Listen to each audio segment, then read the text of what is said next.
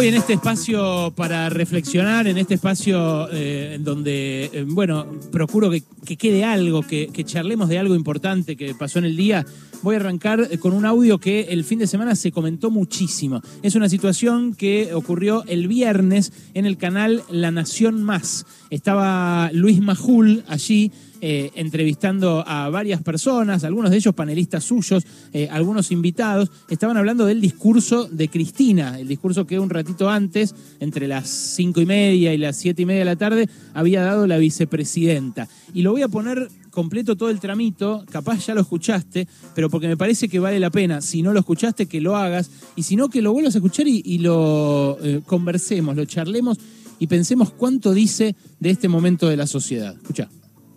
Nosotros estamos viendo lo bien o mal que se viste esta persona, lo mal o, o lo mucho o lo poco que habla, comparándola a Cristina Fernández de Kirchner. Ah. ¿tá? Cristina Fernández, a la cual no le tengo ni un puto miedo a nadie. No, por ¿cómo eso vas puedo decir tener? de la misma manera las cosas que estoy. Nadie. Y por más que me quieres dejar como un freak o como un loco, yo te puedo decir Le- eh, que lo que, que te puedo no te decir, dejar sí, estás nada. molesto conmigo y lo siento. No, vos lo sé. Estás molesto conmigo y lo siento. Y no me molesta, pero yo se los tengo que Ah, decir. si no te molesta a mí tampoco. Yo, yo mira cómo estoy. Ay, qué plomo, Dios mío. Yo no puedo, no puedo. Si vos me estás diciendo Pero a vos mí. te yo estás que refiriendo vos- a mí. Sí. Sí. Ahora me refiero a vos. ¿Puedo terminar de hablar? sí, casado. Ustedes son una manga, todos ustedes, todo lo que están haciendo en este país, todo lo que vienen haciendo, lo están haciendo absolutamente sabiéndolo. Los periodistas, los políticos, lo saben. Saben lo que están haciendo y se están llevando todo. Y no me tomes por pelotudo. No me tomes por pelotudo, No por porque violento. después te cagás en las patas y empezás a, empezás a ver mandelas por todos lados. Ustedes periodistas, que les va bien y lo primero que hacen es ponerse pantalones chupines y ganar plata. La gente está en la calle y siguen viendo a ver si está bien o si está mal que esa persona esté o no esté ahí. Ustedes, ustedes tendrían que sacar eso también, esa gente de ahí. Porque Gracias. los políticos no pueden. Sí, echame, No, no, echame, te no hay ningún problema. Te, te Vos te agarrás solo. el problema, no yo. Te estás yendo solo. Yo claro que me voy a vos.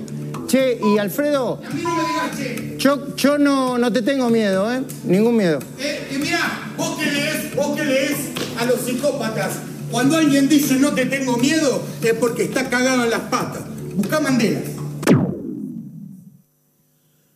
Busca Mandelas, le dice eh, Casero a Majul, y ves Mandelas por todos lados, eh, en realidad montado sobre un equívoco, eh, que es un fotomontaje donde el Majul, que lo había comparado a Macri con Mandela, supuestamente también lo compara a Alberto Fernández con el expresidente sudafricano, cosa, cosa que nunca hizo, pero que a fuerza de repetirse como una noticia falsa, Casero termina incorporando a su propia realidad. Bueno, claramente Alfredo Casero está mal. Es un tipo que está mal. Eh, y lo digo eh, eh, primero para, para advertir sobre una situación de salud, que, que no soy quien yo para diagnosticar, porque no soy ningún profesional de la salud, pero está claro que la está pasando mal.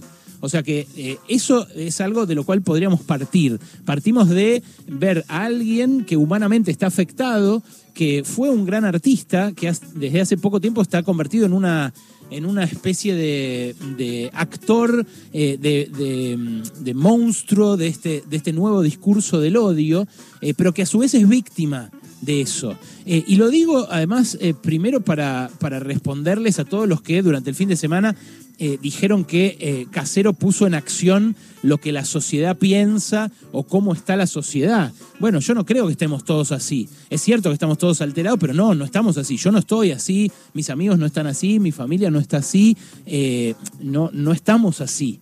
O sea, partamos de esa base, ¿no? Puede ser que a Alfredo Casero le esté pasando algo, eh, pero es algo que le pasa a él, que le pasa a un grupo de gente que no es reflejo del 100% de la sociedad, porque estaríamos eh, en guerra civil y, y tirándonos tiros entre todos, si estuviéramos todos así afectados. Sí creo que Casero sintoniza con un sector de la sociedad que probablemente también mira con interés a Javier Milei, eh, que tiene muchas razones para el desencanto, que tiene muchas razones para estar enojada y estar furiosa como lo está, eh, pero que evidentemente está buscando respuestas en un lugar donde no se las ofrecen, donde solamente le ofrecen un eco reverberante de ese enojo, una imagen de espejo de yo también estoy enojado como vos. Ahora, no le dicen por qué, no le dicen cómo se solucionaría, simplemente potencian eh, y llevan al acto eh, ese grito que, bueno, expresa fastidio, enojo, aburrimiento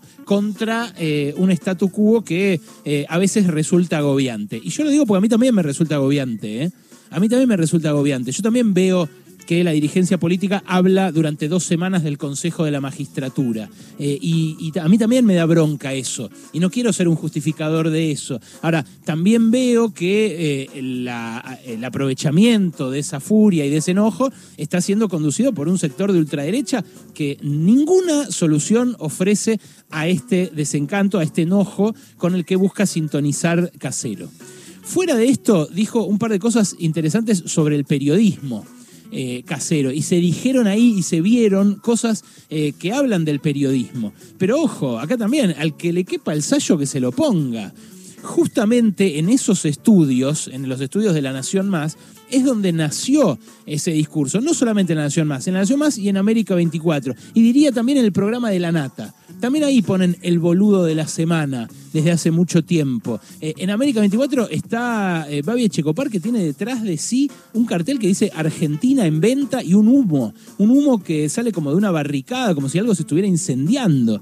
¿Qué es lo que quieren incendiar? Eh, ¿Qué es lo que quieren decir? Además, eh, además, estos, los que incitan ese tipo de violencias, son precisamente los millonarios achupinados a los cuales alude Casero con su frase, ¿no? La frase de cuando juntan guita se ponen chupines. Claro, eh, los pisos en, en Brickell Key, eh, las piletas circulares en Nordelta, los puestos millonarios en Edenor con Manzano, son todas cosas en las cuales eh, en las cuales eh, se, se ven y se exponen tipos que efectivamente se pusieron los chupines cuando hicieron guita.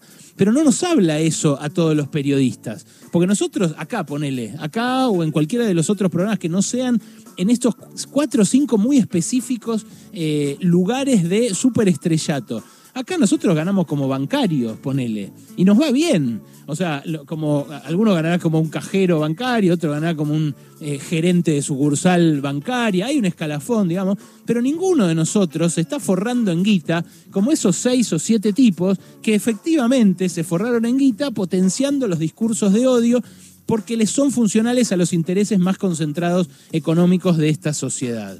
Eh, o sea que la imagen, si existe esa imagen, que muy probablemente exista, la que vuelca, la que vomita casero, la de todos ustedes, los periodistas, son parte de la casta junto con los políticos y reproducen nuestra misma realidad miserable igual que los políticos, bueno, es una realidad completamente distorsionada que es distorsionada en parte porque eh, los periodistas nunca hablan de su condición de trabajadores al aire. Porque eh, somos pocos los que decimos, che, los periodistas somos laburantes, a los periodistas muchas veces nos precarizan, a los que hablan en los medios de comunicación, eh, en- por lo general nos tratan para el orto, vivimos mal, se aprovechan de que nos gusta este trabajo para pagarnos tarde, mal y nunca, para decirnos, eh, vos aprovechá el prestigio que te da trabajar acá. Esa es la realidad cotidiana de los trabajadores de prensa, de los periodistas. No es la de los La Nata, de los Leuco, de los Majut, de los, no- de los Viales. No es esa la realidad general de, la- de los periodistas. Esto es lo que construye Casero muy exitosamente eh, y lo que muy probablemente mucha gente crea.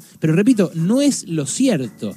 Lo otro es pensar si el periodismo creó estos monstruos, porque de un modo sí, esta violencia es la cotidiana en medios como La Nación Más, esta violencia es la cotidiana, la que dice todo el tiempo, eh, la que ejerce y enuncia todo el tiempo Babi Checopar en su programa de radio. Eh, escuchamos un cachito el otro día que lo extorsionaba al jefe de gobierno diciendo, eh, si no me das una nota va a haber que hablar de los negociados. Bueno, esa, ese tono violento es el que engendró violencias como el golpe de la mesa de casero.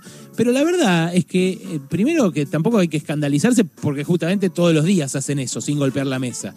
Y segundo, que no sé si el periodismo los creó, estos monstruos. Es cierto que ahí fue el caldo de cultivo, pero la sociedad está hinchada a las pelotas por la insatisfacción que genera que la democracia no haya dado respuesta a las demandas sociales de estos últimos 40 años.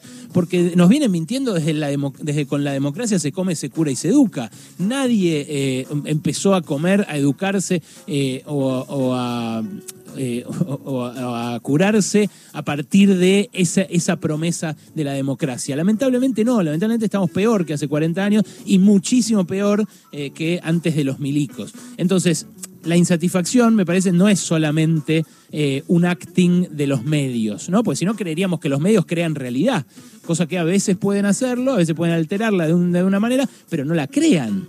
Y otra cuestión tiene que ver también con cómo Casero eh, eh, eh, expresó eso, porque fue una reacción eh, memeable, una reacción recortable, una reacción viralizable, y Casero es un actor y sabe de espectáculos. Y esto que pasó el viernes también es un espectáculo y es producto de cómo vaciaron la política durante muchísimos años, diciéndonos que la política era salir en un spot con cierta música, decir determinada cosa o poner determinada cara.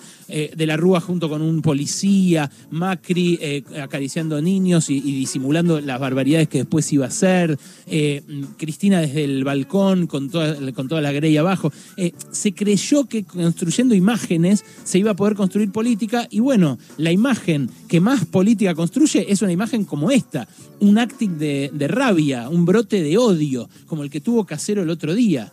Y eso me parece que es lo más peligroso. Me abre la última pregunta. ¿Abre la puerta esto a la violencia política?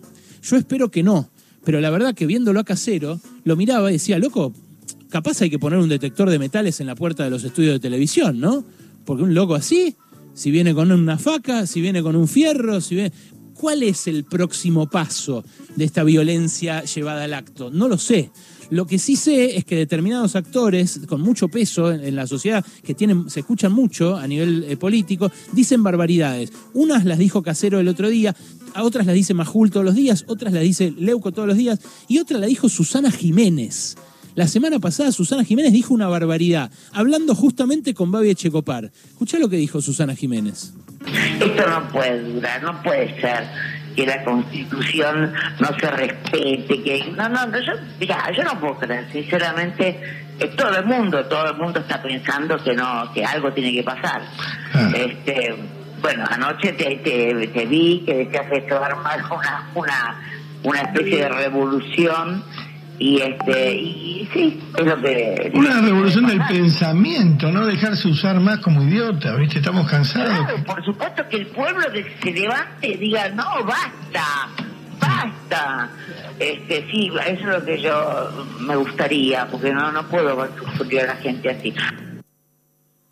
Es muy fuerte que Susana diga esto. Primero porque es Susana fucking Jiménez. Es Susana Jiménez. Y cuando, el, cuando Babi Echecopar le dice, bueno, una revolución del pensamiento, ella dice, no, no, no del pensamiento. Que el pueblo se levante y salga a la calle y diga basta. O sea, que haya violencia es lo que quiere. No la pedía cuando gobernaba Macri y cuando la gente le iba cada vez peor. ¿Por qué? Bueno, porque, eh, porque Susana tiene determinada posición ideológica, determinada posición política respecto del peronismo, respecto de la Argentina, respecto de la vida. Ahora, fíjate lo que dice, ¿no? Bueno, lo que dice eh, es de algún modo lo mismo eh, que dice Casero. Dice, basta. Y ese basta es el que hicieron eh, su lema las ultrasderechas de todo el mundo, cuando se apropiaron justamente eh, de la representación de ese malestar que para mí es súper lógico que tengamos con esta democracia eh, que dejó tantas promesas incumplidas. Y cuando digo que la democracia dejó tantas promesas incumplidas, obviamente no estoy diciendo que sea mejor una dictadura, ¿no? Por supuesto. Estoy diciendo que la democracia, para ser plena, tiene que cumplir también con esas promesas sociales que le hace a la gente, tanto el radicalismo como el peronismo, en distintos momentos de la historia de nuestra democracia. Yo de vuelta, espero que no abra la puerta a una guerra civil o a la violencia política, esto que dice Casero o esto que dijo Susana. Espero de corazón que eso no pase. Eh, y finalmente, si se viene el fascismo, como muchos creen que puede llegar a pasar, y como a veces escuchando estas situaciones uno dice, bueno, puede llegar efectivamente a pasar, eh, me parece que no la van a tener tan fácil. Y acá dejo esto con una cuotita, aunque sea una cuotita de optimismo. Me parece que no la van a tener tan fácil. Porque, primero, hay mucha gente que va a salir en contra eh, de en raptos fascistoides como estos. Hay mucha gente que hoy está en silencio, que mira así espantada a Casero y dice, che, yo no soy eso yo me guardo, yo hago otra cosa, yo miro mi familia, me refugio en lo que sea. Bueno, esa gente, si se ve afectada, si se ve atacada por un Estado totalitario o por la emergencia de una fuerza política que venga a decirnos lo que tenemos que hacer y aplastarnos la cabeza con una bota, yo me imagino que va a salir. Pasó en los tres lugares donde emergentes de este tipo se hicieron gobierno. Trump tuvo que moderarse, eh, Bolsonaro tuvo que moderarse, Boris Johnson tuvo que moderarse, los tres venían a, eh, con, la, con la espada de He-Man a cortar cabezas y después, bueno, no te digo que fueron mansitos, pero tuvieron que moderarse porque justamente eh, tuvieron poder. Y lo otro, eh, además de estos antecedentes me, me hace eh, tranquilizarme, es que efectivamente nuestro pueblo creo no piensa eso, no piensa eh, eh, que la salida esté eh, por el, lado de un autoritarismo que, por ejemplo, les corte la cabeza a los periodistas. Lo que creo es que la gente está hinchada las pelotas y que quiere que esto cambie. Bueno, esto puede cambiar en la medida en que procesemos nuestro desencanto, pero no lo hagamos brotados como lo hace Alfredo Casero, un tipo que, repito, fue eh, un artista talentosísimo que ahora puede estar sintonizando con una porción de la sociedad, pero que claramente está mal y que lo que expresó el viernes es hasta qué punto ese odio está carcomiendo por dentro a determinada gente, a esos que a veces creen que son un pararrayos social, que creen que representan mucho más de lo que en realidad representan y que en realidad son esos, brotados. Radio. Hasta las 16 con Alejandro Berkovich.